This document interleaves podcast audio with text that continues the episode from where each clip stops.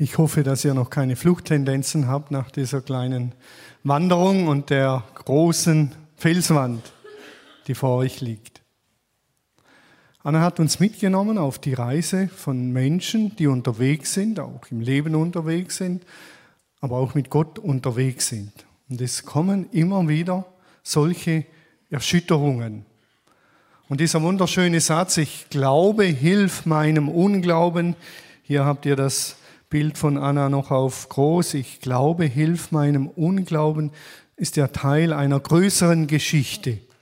Wir gehen gerne her und nehmen so einen einfachen Satz heraus und der passt uns und er tröstet uns vielleicht und dann nehmen wir ihn und stecken ihn in die Tasche und sagen, das ist mein Satz, der hilft mir jetzt für das kommende Jahr. Aber genau dieser Satz ist Teil einer, man kann schon sagen, einer dramatischen Geschichte, einer dramatischen Story, was da abläuft im Umfeld. Andreas hat es vorgelesen. Jetzt stehen wir vor dieser Felswand.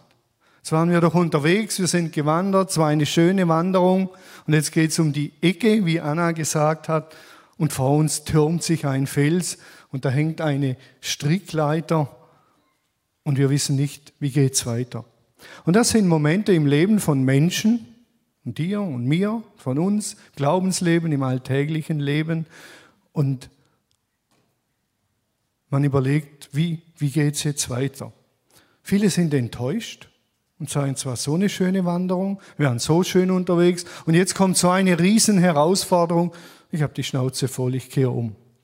So folgen auch viele Menschen Jesus nach und in dem Moment, in dem es herausfordernd wird, heftig wird, sagen sie und tschüss. Ich gehe wieder nach Hause, nach Eirach, in mein idyllisches Dorf, setze mich auf den Balkon, trinke mein Waldhaus unfiltriert, einen Wurstsalat dazu, Ivo, dann lade ich den Ivo ein und dann leben wir halt so vor uns hin. Ist eine Möglichkeit. Die andere Möglichkeit wäre, wir bleiben vor der Felswand sitzen und schauen hoch und schauen hoch, bis wir verhungert sind. Eine andere Möglichkeit ist, und das machen manche, einfach weiter so. Wir tun so, wie wenn hier keine Felswand wäre. Tun wir einfach mal so. Augen zu und durch. Und die dritte Möglichkeit wäre, wir nehmen die Herausforderung an. Wir stehen mal da und schauen die Felswand an und sagen, oh Mann, oh Mann, Mann, oh Mann, wie, wie, wie, wie sollen wir das bewältigen? Wie sollen wir da hinaufkommen? Und das ist die Situation vom Kontext dieser Geschichte. Die Jünger sollten einen Dämon austreiben und es ist ihnen nicht gelungen. Es ist ihnen nicht gelungen bisher, und das ist wichtig, das ist nochmals die größere Story. Bisher ist es ihnen gelungen in Markus 6, ein paar Kapitel vorher lesen wir, wir, die Jünger sind unterwegs mit Jesus, er bevollmächtigt sie, und dann lesen wir, dann zogen die Jünger los und forderten die Menschen auf, kehrt um zu Gott. Kehrt um zu Gott, das war ihr Weckruf. Kehrt um zu Gott, lebt mit Gott, der gilt auch heute noch. Kehrt um. Und dann heißt, sie befreiten viele Menschen, die von bösen Geistern beherrscht waren, salbten viele Kranken mit Öl und heilten sie. Es hat doch funktioniert. Sie waren ja mit Jesus unterwegs und sie haben ihm genau auf die Finger geschaut, wenn er den Brei auf der Erde gemacht hat und gespuckt hat und dann dem Blinden die Augen gerieben hat oder wenn er seine Hand auf das Ohr gehalten hat und gesagt hat, Ohr, öffne dich. Und der Mensch wurde wieder hören.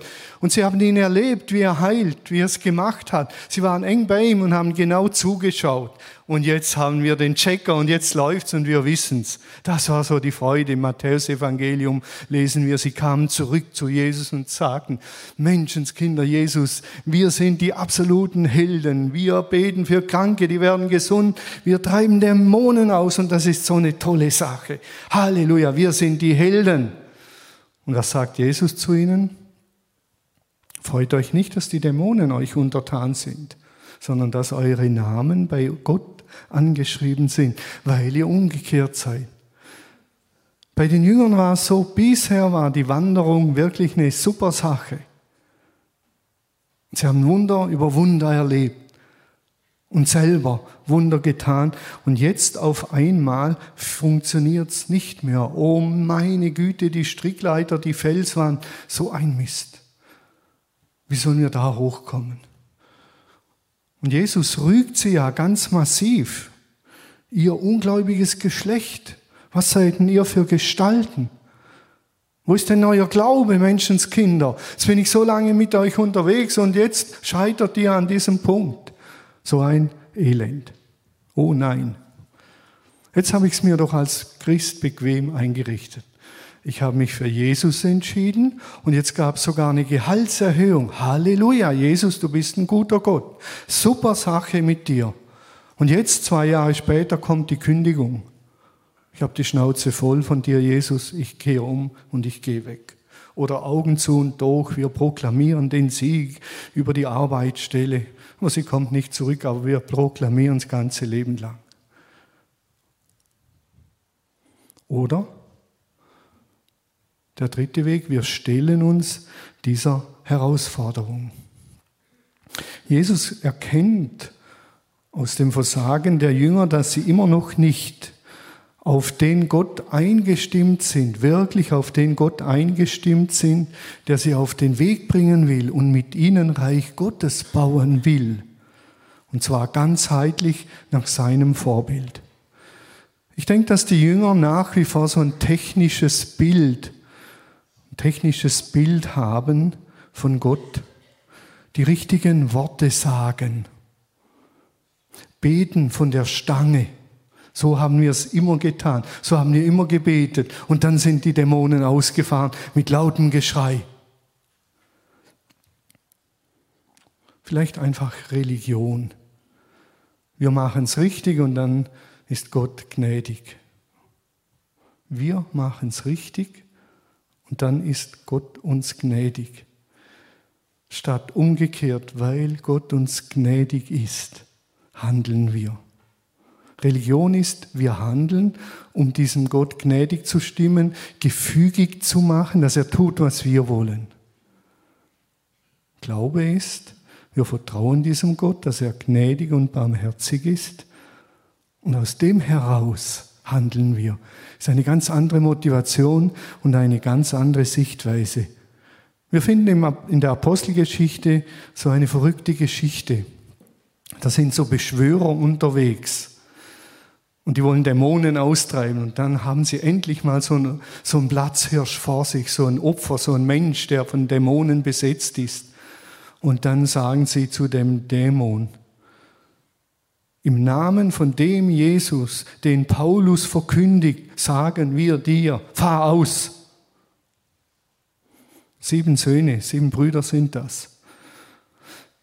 Und die Geschichte geht weiter, dass die Dämonen in diesem Menschen so eine Kraft entwickeln, dass dieser Mensch auf die sieben losgeht, ihnen die Kleider vom Leib reißt, sie anschreit, sie verprügelt wie die Sau und die kommen gerade noch verprügelt nackt, hauen sie alle ab.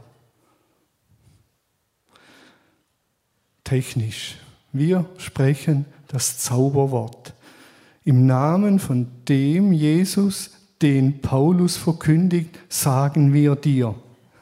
Aber sie haben den Jesus nicht gekannt. Sie haben von Paulus gehört und von Jesus, aber sie haben ihn nicht gekannt.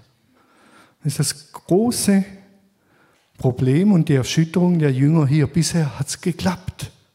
Und jetzt können wir diesen Dämon nicht austreiben. Was ist denn da los? Das ist auch das technische Bild von Glaube, wenn das Wasserglas Glaube ganz voll ist und kein Unglaube mehr drin ist, also dreiviertel voll ist nichts, es muss ganz voll sein. Und ich sage es euch vorneweg, das Glas Vertrauen wird nie überlaufen und ganz voll sein. Vertrauen ist immer unterwegs sein und Vertrauen wird immer wieder mal unter, äh, äh, erschüttert und wird immer wieder mal neu vertieft und damit Vertrauen vertieft werden kann, braucht es Erschütterungen. Sonst stecken wir Gott und den Mitmenschen in eine Tasche. Das geschieht in Beziehungen und auch in der Beziehung zu Gott leider, leider viel zu oft. Und die Frage von dieser Geschichte, die erste ist, bin ich bereit, bin ich bereit, von Erschütterungen und Scheitern zu lernen? Bin ich bereit? Oder mache ich weiter so oder ziehe mich zurück? Oder bin ich bereit, die Herausforderung anzunehmen und eben zu lernen? Glaube Vertrauen bedeutet immer und immer und immer wieder neu aufbrechen und sagen, bisher habe ich so gemacht, bisher habe ich so gemacht, aber jetzt ist eine neue Zeit dran. Das beste Beispiel ist Abraham. Abraham ist ja der Vater des Glaubens. Abraham ist in seinem Lande zu Hause, Wintersulgen, und es geht ihm blendend, hervorragend. Die Geschäfte laufen gut. Der Wein vermehrt sich, obwohl er viel trinkt, wird er trotzdem immer mehr. Die Mitarbeiter vermehren sich, die Viehherden sind froh. Alles ist super, super genial gut. Und dann kommt Gott und sagt, Abraham, brich auf und zieh in ein Land, das ich dir zeigen werde unterwegs. Brich auf, Abraham. Die Jünger waren ja vorher, Petrus, Johannes, Jakobus, die waren ja vorher auf dem Berg mit Jesus der Verklärung. Jesus wurde verklärt und dann sagen sie, hey, super Sache hier, lass uns ein paar Hütten bauen, hier bleiben wir. Und dann kommen sie ins Tal, wo die Dämonen sind und der Teufel los ist. Eigentlich wollen sie oben bleiben. Eigentlich wollte Abraham oben bleiben. Eigentlich wollte ich in Eirach bleiben und im Milchwerk. Eigentlich wollte ich weiter als Molkereimeister tätig sein. Ein gutes, bequemes, erfolgreiches Leben mit viel Geld führen. Eigentlich war das mein Plan. Normalerweise, so war mein Plan, hätte ich heute in meinem Alter so vier Häuser gebaut. Das war so meine Idee mit 20. Und dann wird das Ganze erschüttert. Und Gott sagt, brich auf aus deinem bequemen Leben. Eine Erschütterung. Was ist die Situation hier? Und die Frage ist, wie geht die Geschichte weiter? Jetzt kommt der Vater des Jungen ins Spiel. Der Junge, der besessen war von Dämonen, ist auch so ein Thema, kann ich heute leider nicht drauf eingehen. Dämonen, gibt es noch Dämonen? Und wie sind die Dämonen heute und wie zeigen sie sich heute? Sind das Menschen, die von einem Dämon getrieben werden, wenn sie irgendjemand einfach vor den Zug stürzen oder wenn sie mit einem LKW in eine Menschenmenge rasen, sind da Dämonen am Werk? Oder kann eine Krankheit mit der Zeit dämonisch werden? Das sind alles Fragen, die man ehrlich überlegen muss. Gibt es noch Dämonen und wie gehen wir mit ihnen um? Vielleicht ein andermal mehr.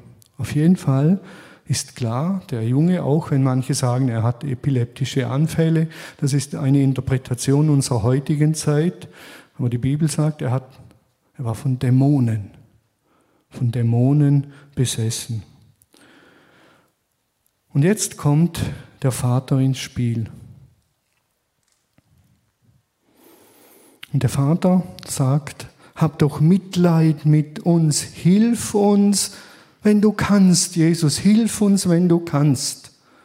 Und dann sagt Jesus, wenn ich kann, was stellst du mich in Frage? Alles ist möglich, wenn du mir glaubst, wenn du mir vertraust. Und dann schreit dieser Mann verzweifelt die Jahreslosung, ich glaube, hilf meinem Unglauben, hilf Jesus. Ein verzweifelter Schrei eines Menschen, der erleben muss, wie sein Kind gequält und gemartert wird. Und dieser Mann ist Teil der Auflösung, was die Jünger lernen sollen, sollte uns bewusst sein. ist eine Geschichte in der Geschichte. Die Jünger, die zu wenig Glauben hatten oder gar keinen, bekommen ein Stück der Antwort durch den Vater des Kindes. Dieser Mann lässt sich vertieft auf die Beziehung zu Jesus ein. Das Wort hilf doch, hilf, hilf meinem Unglauben, hilf mir, ist ein Hilferuf.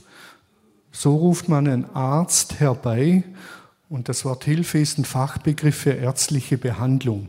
Ist also, wenn er sagen würde, Jesus, du bist der Arzt für Unglauben. Nimm eine OP an mir vor oder verschreib mir die richtigen Medikamente, gib mir die richtigen Tabletten, tu irgendetwas an mir, dass dieser Unglaube weicht. Das ist ein Teil der Antwort an die Jünger, die nicht glauben konnten, die, von denen Jesus sagt, ihr ungläubiges Geschlecht. Und dann kommt dieser Vater und sagt, hilf meinem Unglauben. Das hätten die Jünger lernen können und sollen, zu Jesus zu gehen zu sagen, wir haben es nicht hingekriegt, hilf du unserem Unglauben. Irgendetwas müssen wir lernen, irgendwas stimmt nicht bei uns. Unglaube kann auch übersetzt werden mit mangelnde Anerkennung von Christus. Sie haben in Christus nicht den Kyrios und den Herrn des Universums gesehen. Vielleicht ein Teil, ein Zauberkünstler, ein Magier, ein Schamane. Wer weiß, was sie alles in Jesus gesehen haben. Ich weiß nicht, wer Nachtcafé angeschaut hat am vergangenen Freitag. Eine hochinteressant, super geniale Sendung diesen Freitag. Da ging es nämlich um Engel und Dämonen und Schamanen und böse Geister. War hochspannend. Und da war ein Schamane, ein ausgebildeter und ausgewachsener Schamane, man hat es ihm fast schon angesehen, das meine ich jetzt wertneutral, so hat er ausgesehen. Und da war ein super toller Physiker und Psychologe. Und der war so genial in seinen Aussagen. Und dann war eine Frau, die war eine Licht, weiß nicht mehr, Lichtträgerin, auch eine Schamanin. Und diese Lichtträgerin und Schamanin, die wurde dann auf einmal von Dämonen dermaßen bedrängt, auf den Boden geschleudert und lag auf der Erde und die Luft blieb ihr weg. Und dann hat sie gesagt, mit christlichem Glauben habe ich nichts am Hut gehabt. Dann habe ich diesen einen Namen ausgesprochen, Jesus. Und ich konnte wieder atmen.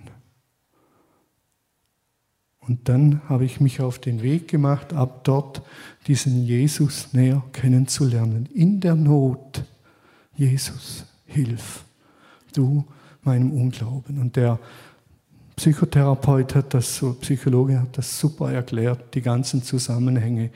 Dem Schamanen gesagt, den Christen gesagt, was sie manchmal für Humbug glauben, war eine hochinteressante Angelegenheit.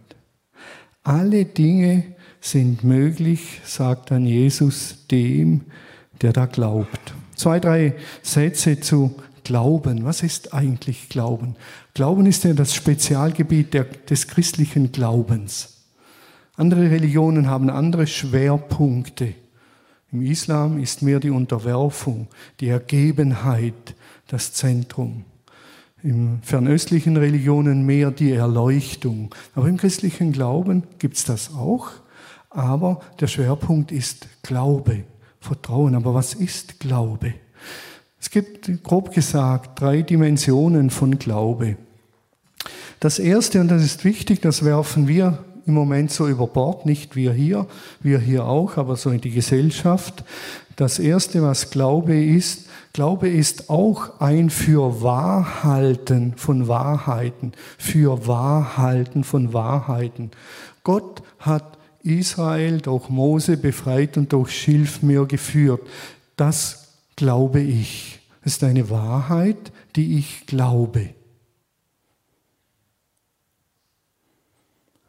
Jesus wurde gekreuzigt statt meiner und hat für unsere Sünden bezahlt. Das ist eine Wahrheit, die ich glaube. Jesus wurde auferweckt. Das ist eine Wahrheit, die ich glaube. Jesus ist aufgefahren. Er sitzt zur Rechten Gottes. Ist ein Bild, ist mir alles klar. Aber er ist der Herr aller Herren. Das glaube ich. Das sind objektive Wahrheiten. Das ist eine Seite des Glaubens. Und die werfen wir derzeit in unserer pluralistischen Gesellschaft über Bord.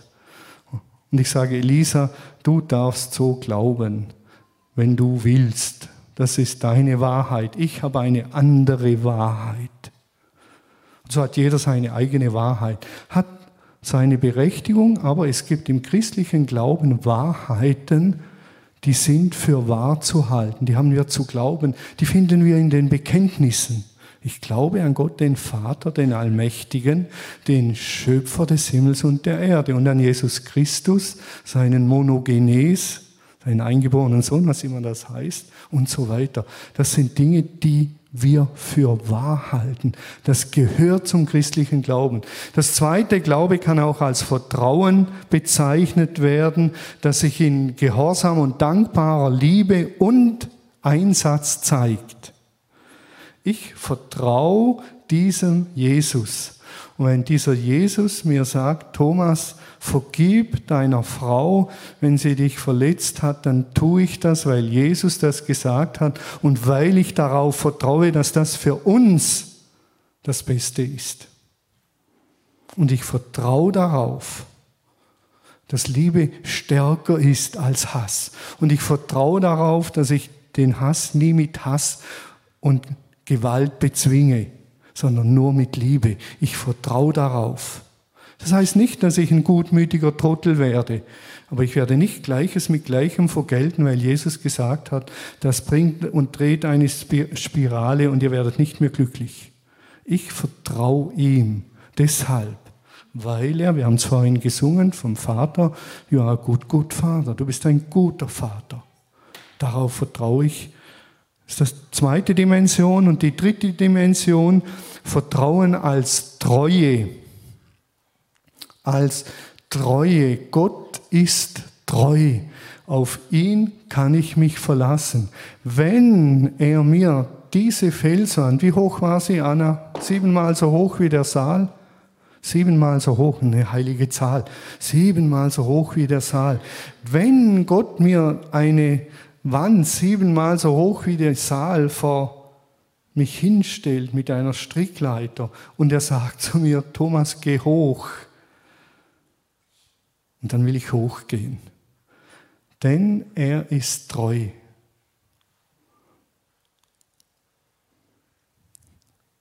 Zum Auftrag von Gott gehört immer auch eine Verheißung.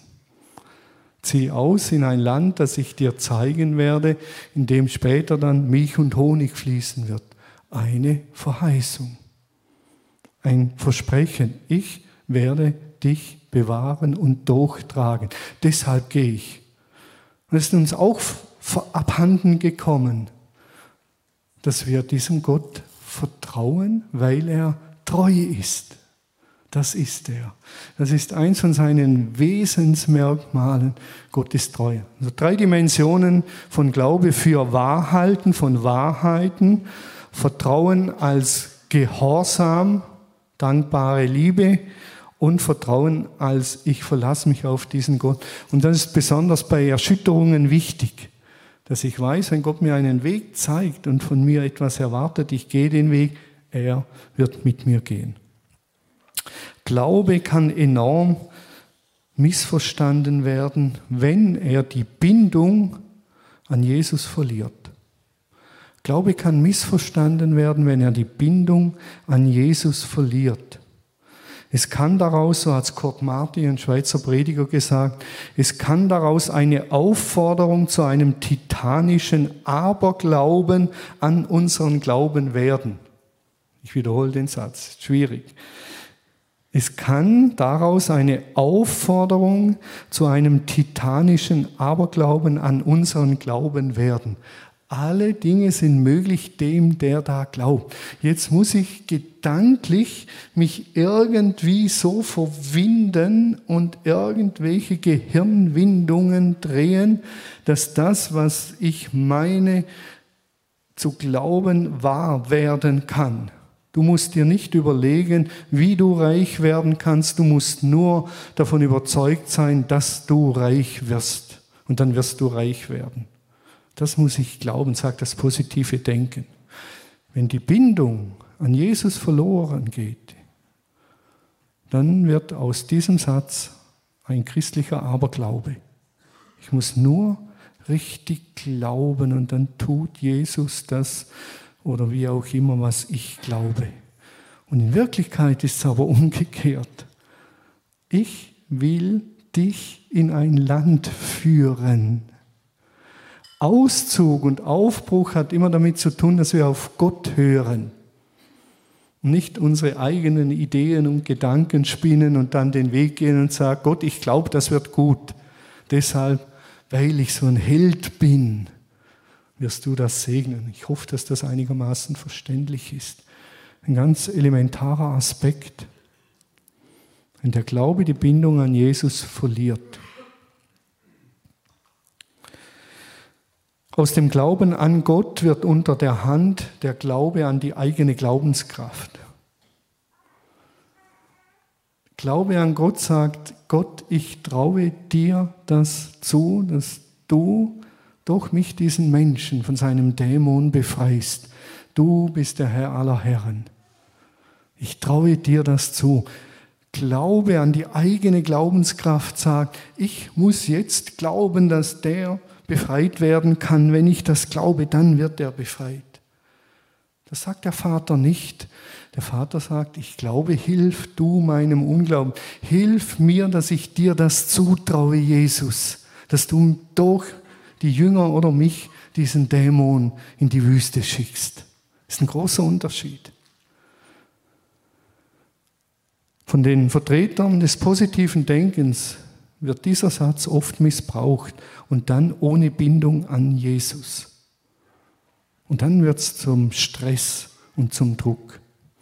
Jesus redet von einem Glauben an einen starken Gott und nicht von einem starken Glauben, sondern von einem Glauben an einen starken Gott. Und das ist der Senfkorn-Glaube, der ganz minimal ist und der reicht. Wir müssen nicht einen starken Glauben aufbauen, wir müssen unser Vertrauen in diesen Gott vertiefen, verstärken. Das ist der Knackpunkt, dass wir diesem Gott immer mehr vertrauen lernen. Und dann, nach diesem Dialog mit dem Vater, kommt die Manifestation. Finde ich voll krass, du stummer und tauber Geist, ich befehle dir, verlass diesen Jungen und kehre nie wieder in ihn zurück ist ein Machtwort, das Jesus hier ausspricht. Und da stieß der Dämon einen Schrei aus, zerrte den Jungen heftig hin und her und verließ ihn. Da war Action pur. Den hat es auf den Boden geschleudert, der ist wieder aufgestanden, hat ihn in der Gegend rumgeschleudert. Der hat geschrien, da war ein Gezetere. Der Junge lag auf einmal da wie regungslos, dass die meisten sagten, er ist tot, er ist gestorben. Zauber vorbei.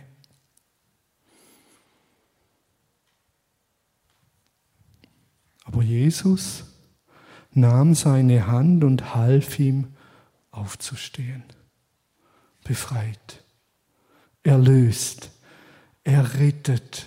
Wenn wir davon reden, dass Jesus der Ritter ist, dann rettet er aus solchen Verstrickungen und Dämonisierungen. Er rettet. In diesem Leben, hier und jetzt. Jetzt können wir die Frage stellen, weshalb wurde der Junge nun geheilt? Weshalb?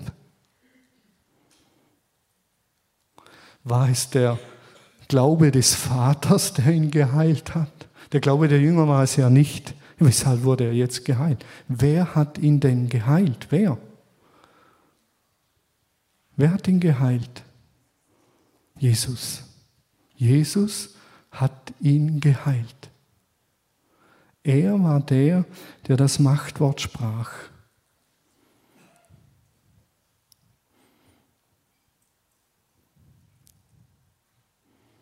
Und ich sage es nochmals, wir glauben an einen starken Gott.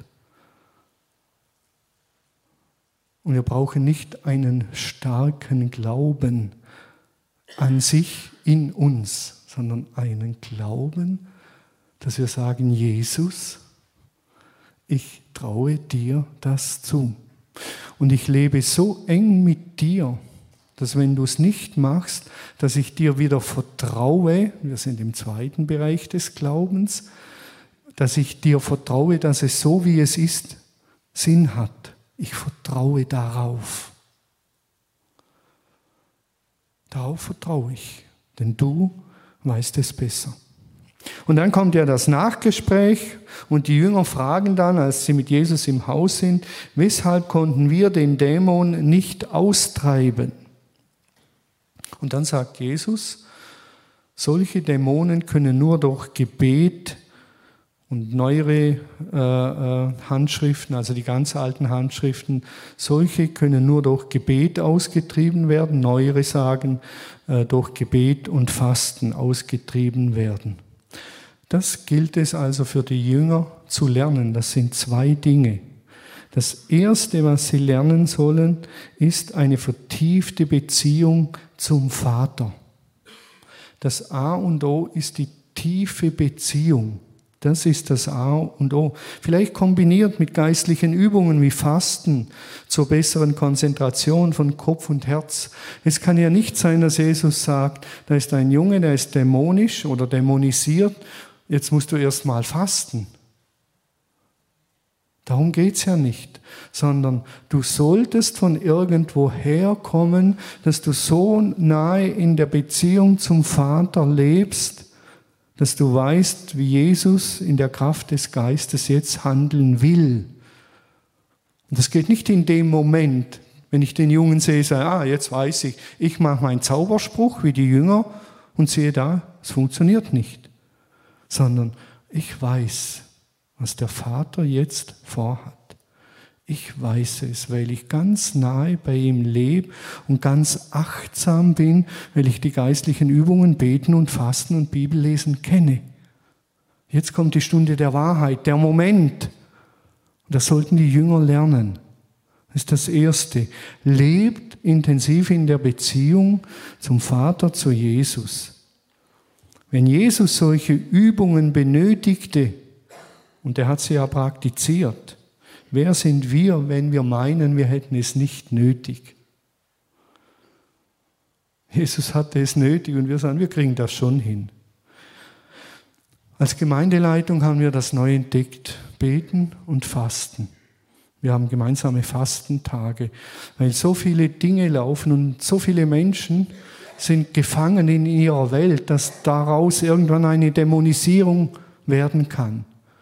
Und wir merken, das Normale, ich sage es mal so, das Normale, die normale Verkündigung und alles Normale, das reicht nicht mehr aus. Da muss mehr Kraft rein, da muss mehr Power rein, nicht mehr von demselben. Jetzt predigen wir fünfmal in der Woche und dann wird's, sondern Vater, zeig du uns den Weg, dass Menschen selbstmordgefährdete Befreiung erleben. Zeig uns den Weg, dass Kinder, die so quer sind, im Aufblick auf dich ihren Weg gehen. Zeig du uns, was im Leben dieses Menschen dran ist. Zeig du uns, was für unsere Gemeinde dran ist. Weißt du uns den Weg. Führ du uns den Weg. Wir sind irgendwie benebelt. Und deshalb wollen wir beten und fasten. Und das hat nichts mit Leistung zu tun. Das Gegenteil von Gnade ist Leistung und nicht Einsatz. Wir Christen sind da seit der Reformation ganz komisch. Alles, was mit Einsatz zu tun hat, klingt gleich Vorsicht, Leistung. Ach, du willst dir das Himmelreich verdienen. Hallo, darum geht's nicht. Weil Gott mir das Himmelreich schenkt, wünsche ich mir, dass noch viele Menschen ins Himmelreich kommen. Und deshalb, als, aus Dankbarkeit und Liebe zu Gott und den Menschen, will ich Einsatz bringen. Das wäre das Entscheidende. Das sollen sie lernen. Vertiefte Beziehung zum Vater. Und das Zweite, was sie lernen sollen, ist, sie sollen vom Vater dieses Kindes lernen. Deshalb ist ja die Geschichte drin. Ehrlich die Begrenzung vor Jesus bringen und gleichzeitig Großes erwarten ehrlich meine Begrenzung vor Jesus bringen und gleichzeitig Großes erwarten. Wenn du kannst, Herr, dann befreie ihn. Ich glaube, ich vertraue, aber irgendwo ist da noch Misstrauen und Unglaube drin. Aber ich vertraue, hilf sogar meinem Unglauben. Viele Menschen und viele Christen bleiben im technischen Glauben stecken. Es wird technisch die Beziehung zu Jesus. Die richtigen Handlungen, die richtigen Worte. Wenn ich enttäuscht bin, drehe ich wieder um, sage, es war eine gute Zeit mit Jesus, aber jetzt suche ich mir einen anderen Gott.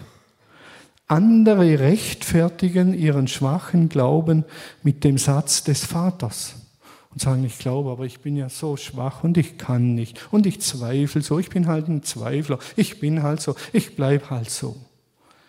Und die Geschichte sagt, nein, Nein, ehrlich werden und Großes erwarten. Solange ich Pastor bin hier und hoffentlich solange ich sein werde, nicht nur Pastor, sondern Mensch auf dieser Erde noch, will ich ehrlich bleiben vor Gott, ganz ehrlich, knochenehrlich und gleichzeitig aber auch Großes erwarten und mich ausstrecken und mühen, mühen, dass es geschehen kann. Ich will beides. Ich will nicht so tun, als ob tun wir mal so jeden Sonntag, jetzt kommt die große Erweckung, wir rufen es nur hinaus und dann kommt sie. Nein. Ich will ehrlich sein und sagen, Herr, ich habe da große Zweifel, dass in unserer Bodenseeregion eine Erweckung kommt. Aber du, du könntest sowas bewirken dir vertraue ich und jetzt hilf mir dir vertrauen und dann die entsprechenden Schritte zu gehen. Führ uns hinaus in das Land, das du uns zeigen wirst. Führ du auf dein Wort hin. Nicht du sollst auf mein Wort hin handeln, sondern ich auf dein Wort hin. Und das ist der dritte Weg. Ehrlich und echt, voller Hoffnung und Vertrauen auf Gottes Verheißung, mit ganzem Einsatz tun, was Gott will. Denn der Glaube, und so ist Glaube, das kleinste Gebet zu dem einen wahren Gott wird große Dinge auslösen. Das kleine, ehrliche Gebet zu dem einen großen Gott. Darum singen wir Gott auch immer wieder im Lobpreis und besingen seine Größe. Man könnte das grafisch zum Schluss so darstellen, im Dreieck der Vater, Gott gibt uns die Identität, ich bin sein geliebtes Kind. Und aus dieser Identität heraus wächst der Gehorsam, deshalb der Pfeil so. Wir, und das wäre Religion, gehen oft den Weg, wir sind gehorsam und dann gehen wir den Weg so rüber, und meinen, dann schenkt uns Gott seine Liebe und wir sind seine geliebten Kinder. Das ist die Identität. Aber die Geschichte geht weiter und da sind wir heute. Gott ist nicht nur Vater, sondern er ist auch König. Und als König schenkt er uns Autorität. Und aus der Autorität heraus schenkt er uns Vollmacht. Das heißt, wir wollen aus der Identität, die Gott uns schenkt, und aus der Beziehung vor allen Dingen zu ihm gehorsam sein und unsere Vollmacht ausüben. Denn dann können wir sagen, was Jesus sagt. Ich tue nur die Werke, die ich den Vater tun sehe. Johannes 17, ich und der Vater, wir sind eins. Wir sind so eng miteinander. Das ist meine Identität, der geliebte Sohn. Ich kenne die Autorität, die er mir gegeben hat und die übe ich in Vollmacht aus. Sonst wird es zum Zauber und zur Magie. Und das Ganze ist eine Beziehungsfrage und, und das ist das Schöne, ein lebenslanger Prozess. Wenn ich Ich werde nicht mehr so alt, wie ich schon bin, aber noch 10, 20 Jahre. Und ich will ein Lernender bleiben, in dieses Geheimnis hineinwachsen. Und ich weigere mich, zum Zweifler zu werden und zum Sarkast zu werden und zu sagen, jetzt habe ich 20 Jahre für Kranke gebetet und das große Wunder ist ausgeblieben. Ich glaube das nicht mehr. Ich will es glauben, aber nahe bei Jesus. Und vielleicht muss ich mal eine Strickleiter erklimmen. Vielleicht muss ich aber auch mal unten sitzen bleiben. Vielleicht muss ich mal in die Sonne liegen. Auf sein Wort hin. Auf sein Wort hin will ich handeln. Ehrlich. Ehrlich mit meinem kleinen Glauben. Thomas Glaube ist ja der Zweifler. Aber Thomas ist auch der Erste, der das Bekenntnis abgelegt hat, mein Herr und mein Gott. Und ich bin überzeugt, wenn wir so zu Jesus kommen, dann wird er uns an die Hand nehmen und weiterführen. Zum Schluss zwei meiner Lieblingsverse zum Thema Gebet. Ich finde die so faszinierend und so schön und so genial. Ich könnte immer wieder heulen, wenn ich sie nur anschaue und lese, weil die haben so etwas Wunderschönes. Im selben Augenblick, das ist Offenbarung, ein Blick in die Sphäre Gottes. Im selben Augenblick fielen die vier Gestalten und die 24 Ältesten vor dem Lamm nieder. Jeder 24, zwölf Stämme Israels, zwölf Gemeinden. Die Vollkommenheit. Jeder Älteste hatte eine Harfe, Lobpreis, jeder hatte eine Harfe und goldene Schalen voller Weihrauch. Und dann kommt dieses, dieser wunderschöne Satz. Das sind die Gebete aller, die zu Gott gehören. Das heißt, jedes Gebetlein von mir und von jedem von euch gesprochen. Und wenn es noch so, Gott, ich glaube dir und ich krieg's nicht auf die Reihe. Dieses jämmerliche in unseren Augen, jämmerliche Gebetlein, steigt auf zu Gott und wird in einer Schale gesammelt. Jedes Gebetlein, jedes Gebetlein. Und dann geht es weiter, Offenbarung 8,4. Und so geschah es auch. Der Duft des Weihrauchs stieg aus der Hand des Engels zu Gott zusammen mit den Gebeten der Menschen. Ich habe N.T. Wright gelesen an einer Offenbarung und dort sagt er das. Jedes noch so kleine Gebetlein wird gesammelt von den Engeln Gottes und zu seiner Zeit wird es zu Gott aufsteigen und keines geht verloren unterwegs, keines. Und ich finde das so schön. Wenn es im Sinne ist des Vaters, ehrlich, also des Vaters des Jungen, ehrlich, bescheiden, demütig und hoffnungsvoll. Gott, du kannst alles bewirken. Das bringen wir fast nicht zusammen. Das ist unser Dilemma. Bescheiden, demütig und daraus wächst Großes. Wir meinen, wir müssen die Helden sein. Gott sagt, Thomas, sei wie der Vater. Demütig, bescheiden und trau mir zu. Glaub an einen großen Gott. Jo, Jahreslosung 2020. Seid ihr erschlagen?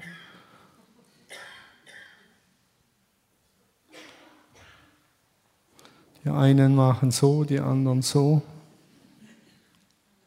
Ist das hoffnungsvoll? Ja. Super. Wenn es die Kinder sagen, dann stimmt's. Die anderen frage ich jetzt nicht. Gut, ich bete und die Musik, die Musik kommt, nein, die Musiker kommen, die von Gott begabten Musiker kommen und ich bete dann und dann steigen wir ein in den Lobpreis. Es ist eine fulminante Geschichte. Man kann sich in diese Story und die Handlungen verlieben. Das ist einfach so. Job